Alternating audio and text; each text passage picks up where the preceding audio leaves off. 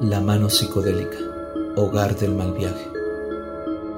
Explora conmigo el lado extraño, turbio e inquietante de la experiencia psicodélica, a través de relatos de mal viajes, estudios científicos e investigaciones sobre religión y chamanismo.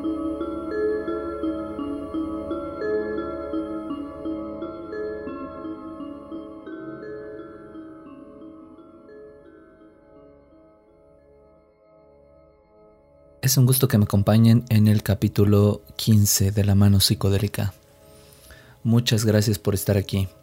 Bueno, hoy tenemos un relato que he titulado La coraza, sobre todo porque ese fue el término, la palabra que, utilizó el protagonista del relato para, para comentar eh, una cuestión muy profunda de su experiencia. Este episodio sigue formando parte del especial de relatos con honguitos sagrados medicinales, con hongos alucinógenos, como ustedes los nombren, eh, de hongosto. Es un hongosto retrasado, obviamente, pero bueno, sigue formando parte de todos esos relatos con honguitos que recabé, de esos mal viajes. Y bueno, es, es un relato especial porque la persona que lo cuenta, esta vez lo cuenta con su propia voz. Eh, me mandó un audio y así es como, como como escucharon el relato con su propia voz, solo que un poco modificada obviamente para que no para que no pues por cuestiones de intimidad, ¿no? De privacidad. Eh, bueno, te agradezco mucho a quien me envió este relato, le agradezco mucho por esa confianza, por permitirme eh, con tanta honestidad e intimidad mostrarme lo que le ocurrió, con tanto detalle además, y también por el, eh, por el dibujo que, que me envió. Entonces, bueno, como siempre no está de más hacer las advertencias de que no promuevo el uso de ninguna sustancia y que una mala experiencia o lo que conocemos como mal viaje en gran parte depende del entorno en que se consume y el estado mental y emocional de quien lo hace, no tanto de la sustancia. Eh, pueden transformar su mal viaje siempre en un buen viaje. Recuerden que abajo dejo siempre un link eh, para accesar al resto de episodios de la mano psicodélica El hogar del mal viaje, donde pueden encontrar muchos, muchos más relatos y ahí mismo también dejo links para que se agreguen algunos de mis, de mis dos grupos que tengo, uno en Facebook llamado Música Visionaria, donde comparto música cada que puedo para estados amplificados de conciencia, y el otro el Círculo Visionario, que es un grupo de WhatsApp de aprendizaje espiritual con sustancias, donde compartimos libros, música, etc.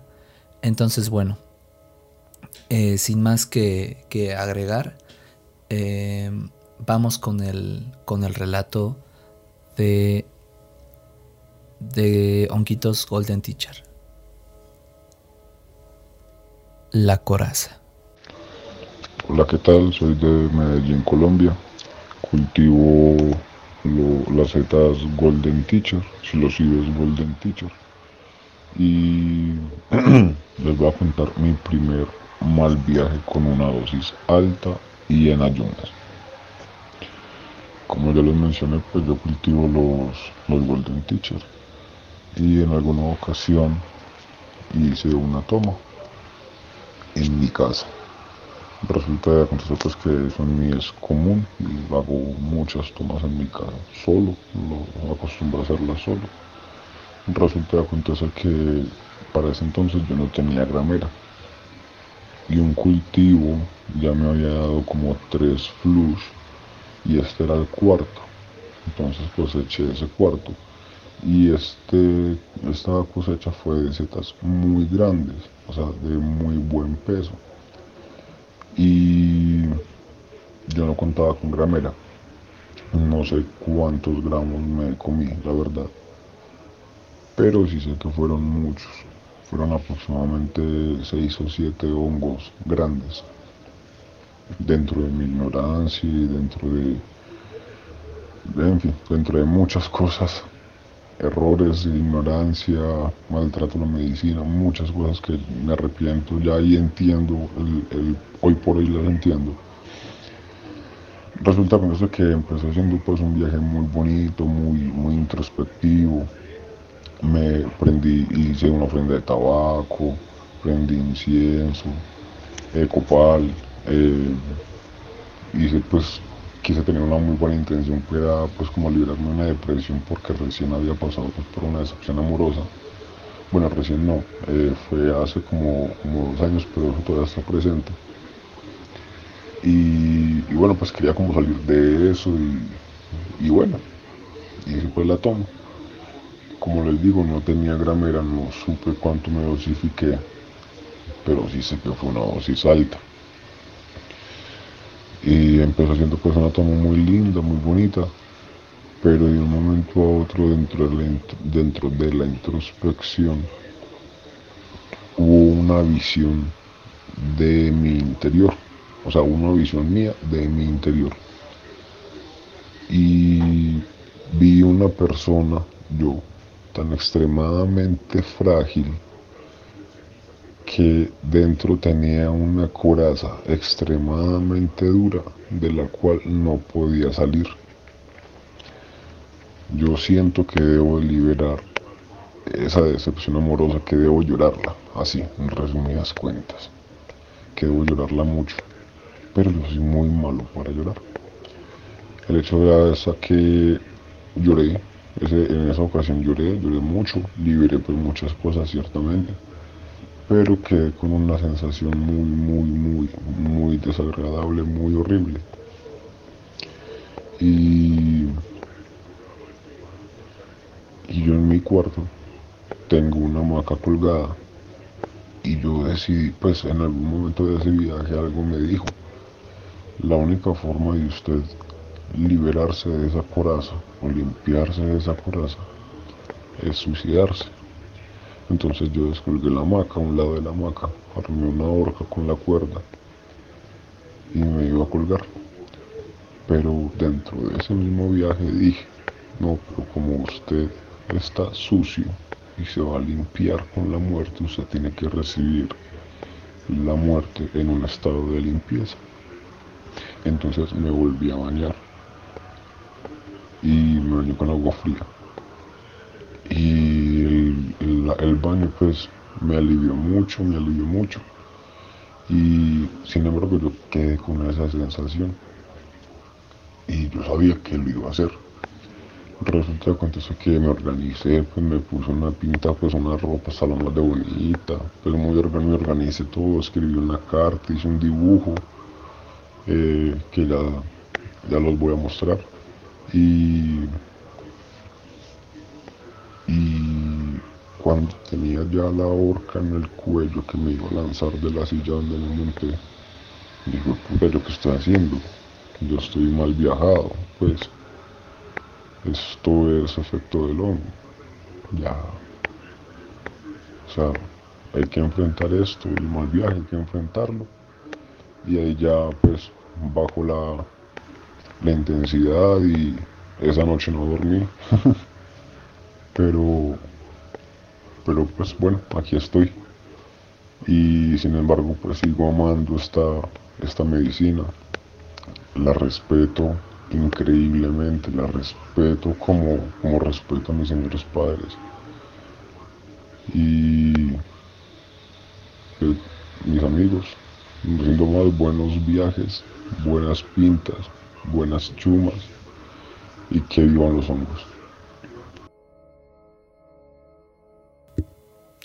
Como este, este relato me lo envió en agosto, yo pues en ese mismo instante le respondí un audio que también quiero que escuchen, que habla de lo que pensé en cuanto oí su relato.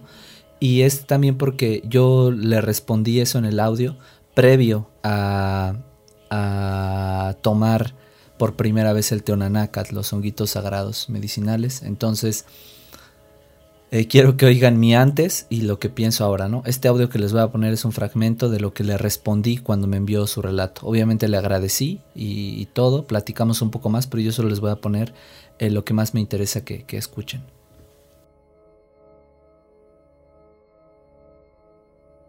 Pues no sé, muy intensas tu experiencia, sobre todo me, me identifiqué con la parte de la coraza que dentro guarda algo muy frágil porque es una metáfora que yo siempre he utilizado para hablar del dolor, por ejemplo.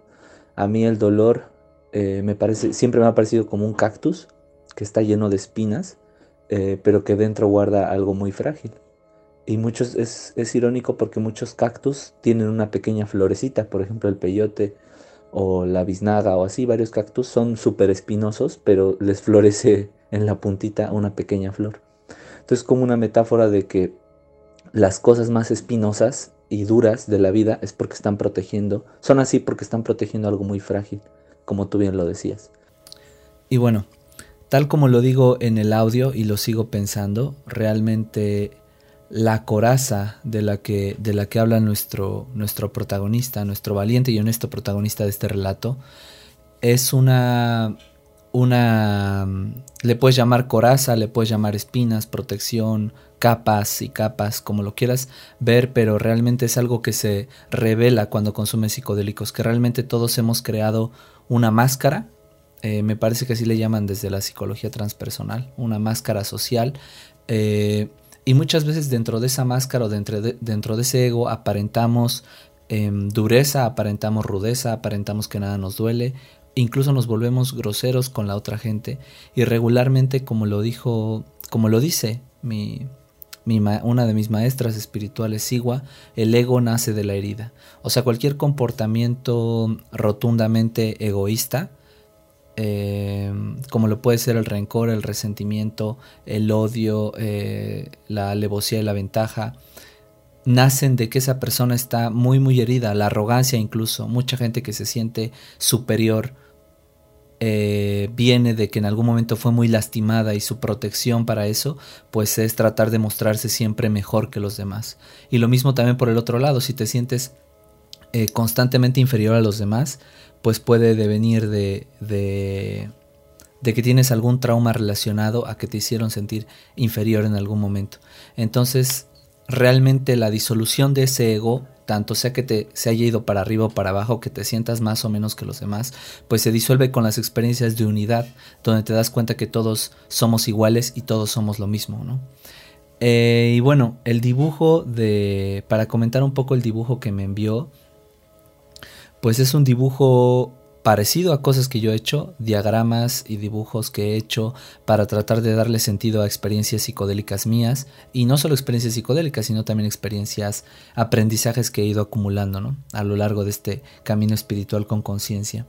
Entonces podemos ver en el dibujo, en este momento lo están viendo en pantalla, que pues para empezar dice gracias, ¿no? Que es una frase que salta muchas veces con estas experiencias, el agradecimiento, la gracia. Eh, en otro, de, de esa palabra dice mi cabeza, mi peor enemiga. Y eso es algo, algo bien cierto, que muchas batallas que nosotros creemos que es contra los otros, contra la sociedad, contra nuestra familia, un montón de cosas, son batallas que se están librando en nuestro interior. Nuestro mayor y nuestro peor juez somos nosotros mismos.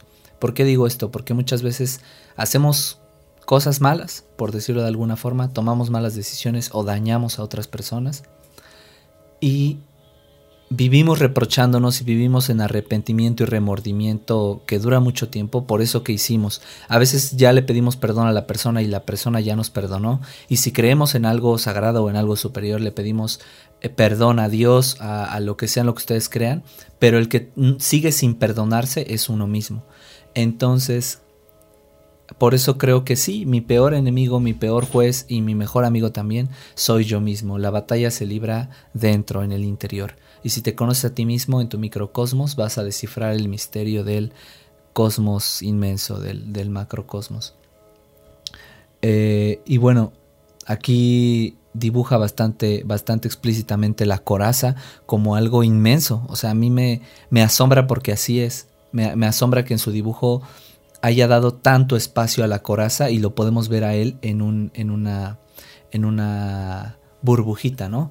Para la gente que no está, que no está en, YouTube y está en Spotify, bueno, o pueden consultar el episodio para ver la imagen, o se los describo, ¿no? En, eh, hay como un espacio negro rayado muy grande que dice en medio la palabra coraza y debajo de ese espacio rayado como de un tamaño de una sexta o séptima parte de ese espacio grande que dice la coraza hay una burbujita donde en medio hay una persona sentada eh, tomando sus rodillas y dice lo siguiente el texto.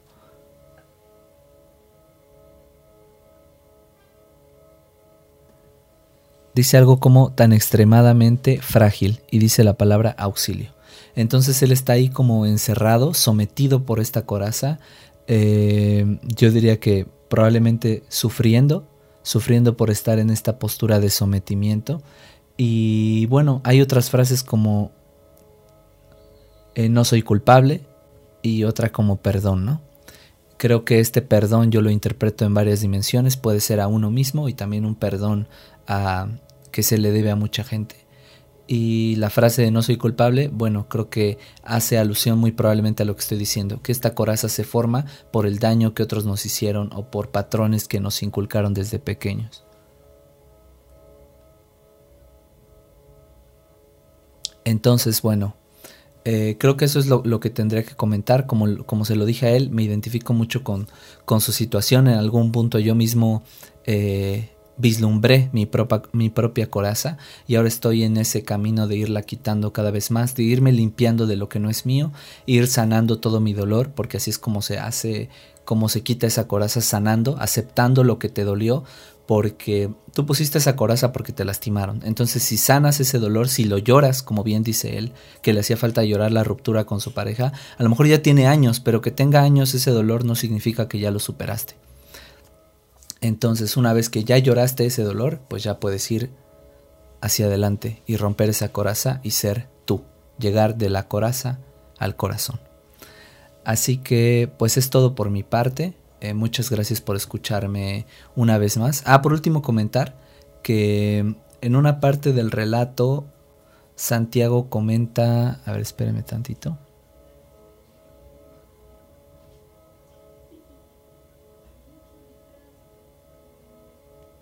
Algo que también me asombró fue que pues él estuviera casi dispuesto a llegar a, a terminar con su vida, ¿no? y que realmente lo salvara pues el pensamiento de pensar que estaba en un mal viaje o algo así. Y esto nos habla de hasta qué grado las medicinas pueden pueden mostrarnos la oscuridad que hay dentro, porque como él bien dice, no y el dolor que tenemos dentro, no no ha dejado de respetar esta medicina ni la ha dejado de tomar solo porque tuve esa experiencia muy fuerte. Y es aquí donde decimos, no la medicina o la sustancia eh, trabaja con lo que tú tienes adentro. Entonces, si tú tienes adentro mucha oscuridad, mucho dolor, eh, muchas cosas, pues eso veo que puedas llegar a, una experiencia como esta, de, casi terminar con tu vida. Y, la, y como, pues como se habla constantemente, ¿no? La importancia del set y el setting. O sea, cómo estás tú y cómo está el entorno en que lo haces. También creo que el que estuviera solo, pues influyó en esto. Entonces, sí son medicinas de mucho respeto porque te llevan a niveles muy profundos de la conciencia. Por eso se deben de tratar, para mi forma de ver, como algo sagrado. Y si no lo consideras algo sagrado, bueno, con mucho respeto. Si se dan cuenta en el audio que yo le mando en agosto, yo digo todo el tiempo mi viaje con hongos, no he probado los hongos y cosas así, ¿no? Y ahora, si se dan cuenta en el presente, yo me refiero a esta medicina siempre como medicina en primer lugar y les digo sagrados honguitos o sagrados honguitos medicinales o teonanácat, porque prefiero referirme a, esta medicina con mucho respeto porque después de mis tres experiencias con dicha medicina me he dado cuenta del nivel de profundidad en el que trabaja y de las cosas tan divinas y tan tan únicas, tan poderosas con las que te conecta. Entonces es una medicina de mucho, mucho respeto que no se debe de, tomar a la ligera. Así que ahora sí ya es todo por mi parte. Eh, los espero en el siguiente episodio de La Mano Psicodélica. Muchas gracias por escucharme.